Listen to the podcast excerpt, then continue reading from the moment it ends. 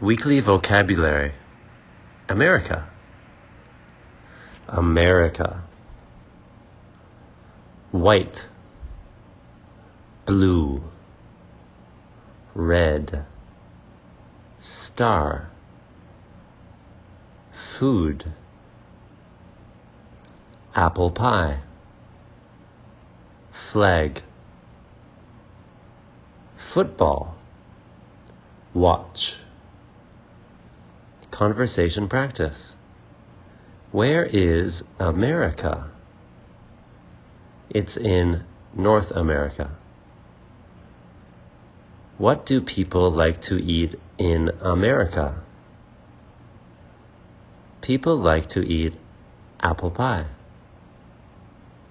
What color is America's flag? It is white, red, and blue.